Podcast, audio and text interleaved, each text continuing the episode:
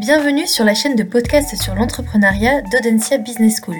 Je suis Joséphine de Gouville, étudiante à Audencia, et j'ai le plaisir d'accueillir Carole Fogarassi, CEO et cofondateur des Histoires de Lulu et Croy.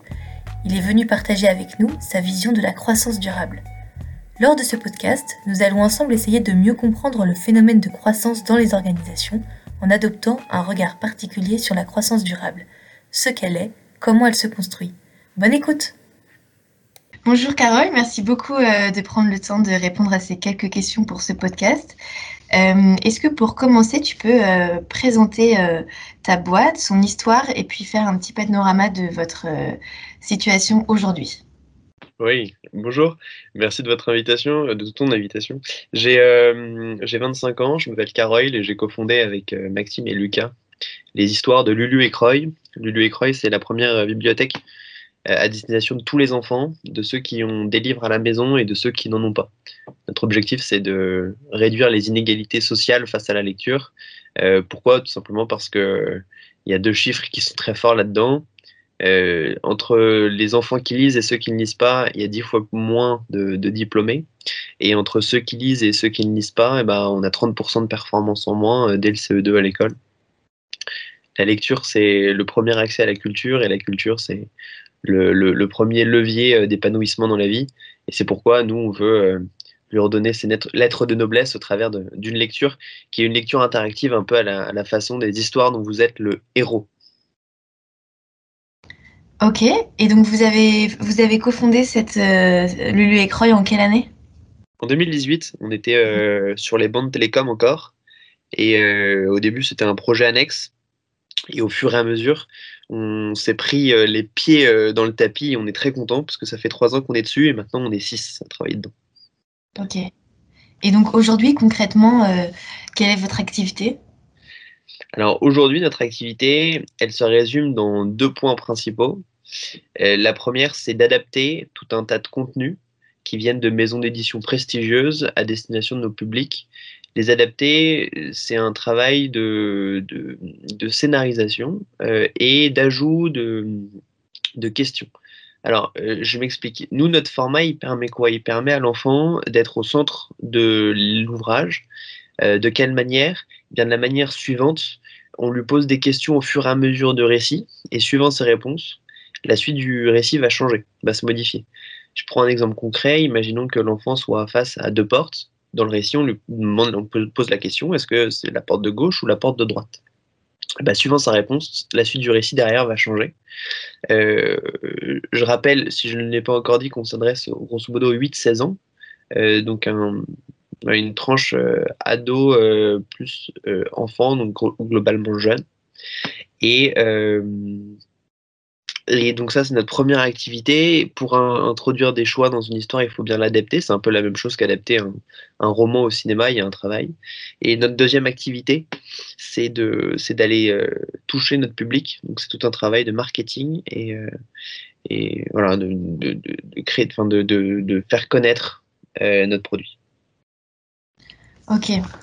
C'est très clair et ça. Donc là, tu dis qu'aujourd'hui vous adaptez du contenu de, de, grandes maisons euh, pour Lulu et Croy.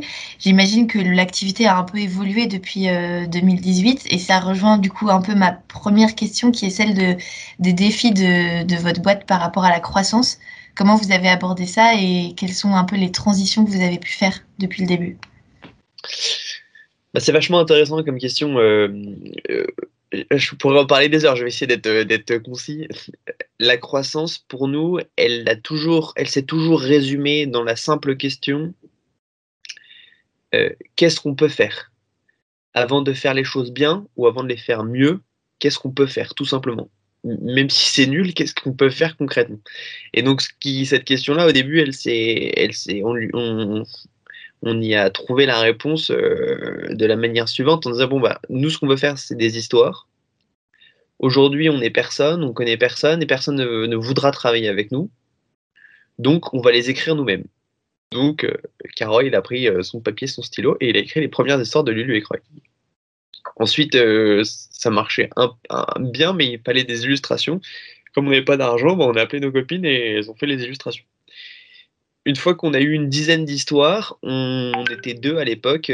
Maxime a rejoint l'aventure, il dit c'est trop cool ce que vous faites. Il a pris son papier, son crayon et puis il a écrit à son tour des histoires. Et puis, euh, quand on a eu une cinquantaine d'histoires, on allait voir euh, plus de. On avait 3000 personnes qui lisaient nos histoires sur Messenger. On allait voir des maisons d'édition qui nous ont dit Ah, ça m'intéresse peut-être, mais il faudrait que vous ayez une application. Euh, il faudrait que vous commenciez à avoir une, voilà, une cinquantaine d'histoires écrites par des pros. À chaque fois, là, je te parle de croissance, mais là, notre objectif, c'est pas de, faire de la croissance, c'est simplement de faire quelque chose. Donc après, on a lancé notre appli, on s'est entouré de d'auteurs qu'on est allé chercher pas comme on n'y connaissait rien, on, a pris euh, les bandes, les, comme on s'approche pas mal des scénarios de, bande, de dessins animés, on allait voir, on a re-regardé les dessins animés qu'on aimait quand on était jeune, les Razmoket, euh, les Foot de rue, les Garfield, et puis on a tapé sur Wikipédia euh, qui a écrit le scénario de Foot de rue Garfield. On a trouvé les noms, on les a ajoutés sur LinkedIn, on leur a envoyé des mails, puis ils ont répondu, et puis maintenant ils travaillent avec nous. Il s'agit un peu de, de l'ancienne garde, ils ont euh, voilà, l'ancienne garde qui, qui, qui, est un peu à la retraite maintenant, mais, mais qui aime bien être contacté pour des projets. Ils ont écrit avec nous des histoires. On est monté à 150 histoires euh, avec une application, et puis on est allé, on est retourné voir les maisons d'édition. Et là, ils nous ont dit ah mais c'est top, c'est super, mais vos contenus euh, ils sont bien, mais on pourrait être mieux. Vous voudriez pas travailler avec nous Et donc maintenant, c'est ce qu'on fait. Maintenant, on est en train de travailler avec Hachette, avec Fleurus, avec tout un tas de maisons d'édition. Bon bah la croissance, elle est là. la croissance à chaque fois, elle s'accompagne euh, d'un volume utilisateur. C'est-à-dire que si on n'avait pas eu euh, un peu de lecteurs quand moi j'écrivais les histoires, on ne serait pas allé à l'étape 2, si on n'en avait pas un peu plus, etc. Là, en ce moment, on a 13 000 utilisateurs. Euh, si on n'en aura pas plus à la prochaine étape, eh ben on n'ira pas au-dessus. La croissance, je pense que pour une startup, c'est avant tout une question de, de, survie qu'une question de qu'est-ce que je vais faire comme croissance. la deuxième chose qui est intéressante, c'est que euh, je suis en train de, préparer mes dossiers pour lever des fonds et donc j'ai pris la température un peu de, tout le monde, de, tous les, acteurs de l'investissement. Et euh, concernant l'époque actuelle, c'est intéressant de voir qu'avec le Covid, les thèses d'investissement ont vachement changé. Les thèses d'investissement jusqu'à maintenant, elles étaient euh, sur l'hypercroissance. L'hypercroissance, c'est je viens, je fais aucun chiffre d'affaires et j'ai un, un chiffre d'affaires prévisionnel en, en bras d'honneur. C'est un truc qui fait comme ça, euh, avec un peu de preuves, un peu sexy. Euh, ça, les investisseurs, il y, a, encore un an et demi, ils adoraient. Il fallait qu'il y ait un multiple de 20, 30, 50 à, la clé euh, à 5 ans. 5 ans, c'est la date de maturité, c'est le, délai de maturité d'un fonds. Ça veut dire que quand un fonds met de l'argent chez toi, il espère récupérer cette somme avec un multiple à hauteur de 5 ou 7 ans. C'est la moyenne. Aujourd'hui, on voit que les thèses d'investissement, elles ne sont plus du tout sur l'hypercroissance, elles sont sur le, la rentabilité. C'est-à-dire qu'ils préfèrent un fonds qui vient, euh, un, une startup qui vient et qui disent euh, Bon, bah, moi, je ne ferai pas des millions. En revanche, aujourd'hui, j'ai 200 000 de chiffre d'affaires et avec votre argent, je pourrais en faire un million dans, dans, un an et demi. Et c'est intéressant de voir que il y a quand même des changements de paradigme qui sont quand même vachement profonds euh, avec cette crise et qui sont intimement liés à la croissance. sans doute vers une croissance aussi qui est peut-être moins mirobolante, mais peut-être plus, euh, comment dire, euh, peut-être plus saine, peut-être plus durable, qui, qui peut-être prend plus davantage de du la, de, de, de, des équipes, euh, donc peut-être un aspect plus social, plus humain. Ouais, c'est super intéressant de voir que la question de la rentabilité peut-être, enfin, est liée à la croissance, mais si elle prend un peu le dessus, c'est aussi, comme tu dis, pour vous, c'était juste une question de survie, quoi. Et la rentabilité, elle est liée aussi à ça, à juste vivre et exister donc c'est intéressant. Et vous aviez déjà levé des fonds jusqu'à présent? Oui, à l'été dernier, on a levé 120 euh, 000 euros. Ok. Et là, d'ici à, hauteur de 6 mois, horizon de 6 mois, on espère lever un million et demi. Ok, d'accord. Et tu as évoqué justement la question de la durabilité de la croissance euh, juste avant. Et toi, dans, quelle mesure tu penses que chez Lully Croix, vous pouvez avoir une approche durable euh, dans, vos problématiques de croissance? Est-ce que ça te parle, ce terme euh, Quel est ton regard là-dessus? J'ai un regard un peu suspicieux. Euh, j'ai un regard un peu suspicieux. Pour moi, tout ça, ça fait un peu partie du greenwashing. qui est en train de se muer un peu en social bashing maintenant, avec ces entreprises qui claironnent des soutiens à toutes les communautés X. ce que je veux dire par là, c'est que le, la, fin, le, premier, le, premier, le premier objectif d'une entreprise, avant tout, c'est de pouvoir générer du business. Euh, c'est pas une, ça n'a pas une vocation humanitaire, une entreprise. Ensuite, que tu y rajoutes par-dessus une couche euh, qui soit une couche euh, de bon sens social, c'est-à-dire créer des conditions de vie où les gens se jettent pas par la fenêtre, créer des conditions de vie où les gens ont suffisamment de vacances, suffisamment de liberté pour aller chercher leurs enfants à 17h à l'école et pas avoir un manager qui leur dit tu restes jusqu'à 19h parce qu'il faut rester jusqu'à 19h. Ça, c'est du bon sens social, c'est du bien-être euh, au travail, c'est extrêmement important. Mais je crois, c'est Kierkegaard qui disait ça, je crois que plus on se revendique de quelque chose, moins on l'est véritablement.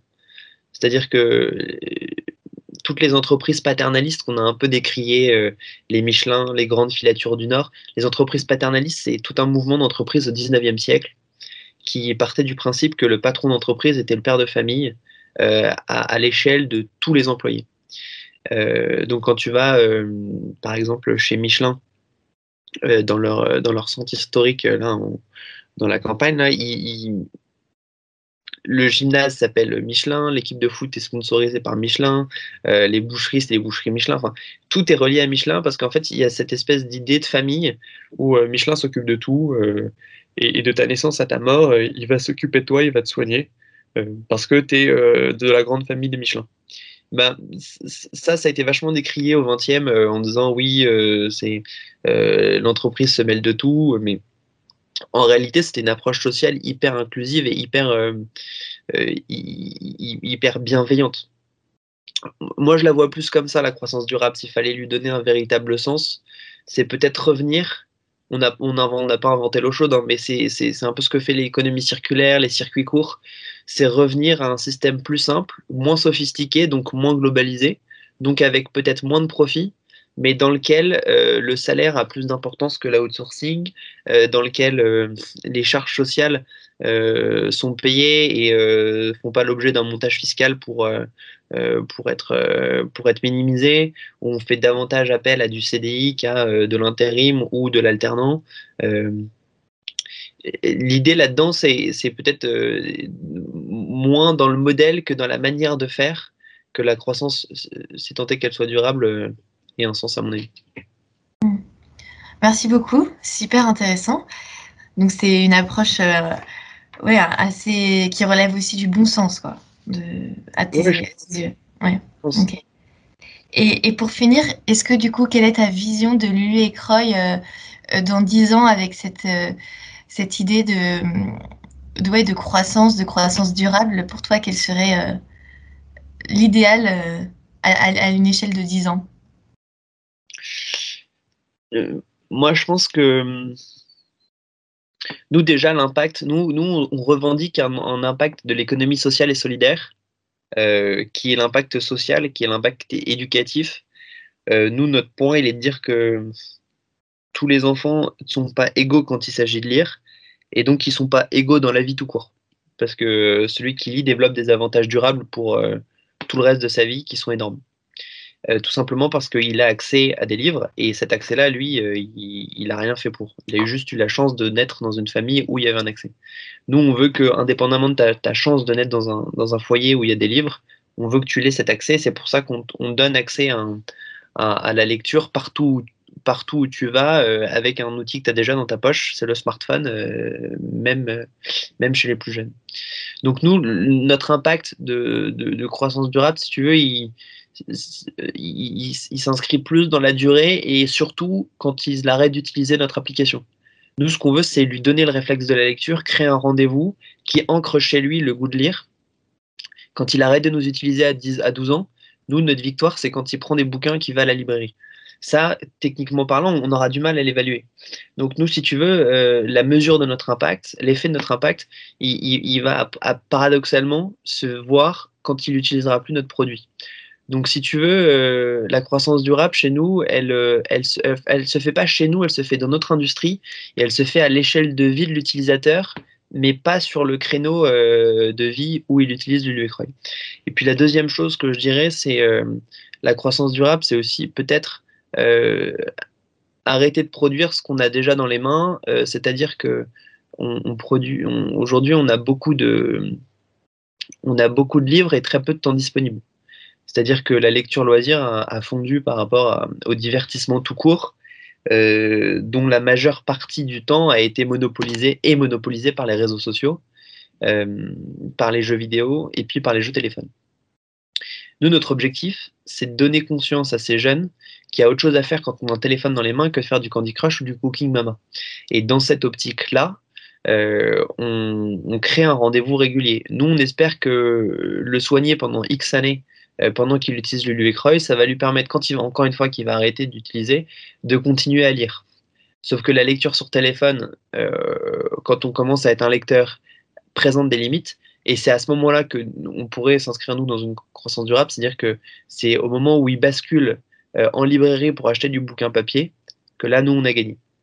Donc, si tu veux, euh, il y a deux manières de, parler croissance. Il y, a, la manière, euh, euh, mon service crée un avant et un après sur le moment. Et puis, la deuxième, deuxième façon qui est la nôtre, de dire mon service va créer un avant et un après, parce que nous, on fait un travail de long terme. Et je pense que la durabilité, elle est plus sur le long terme que sur le court terme. Ah, merci beaucoup, Carole. Lulu Écreuil est le premier acteur de la grande chaîne de lecture chez les jeunes. J'ai longue vie à, Lulu et Croy, bon courage. Et puis euh, merci beaucoup d'avoir répondu euh, à mes questions. Ouais, je t'en prie Joséphine. un plaisir.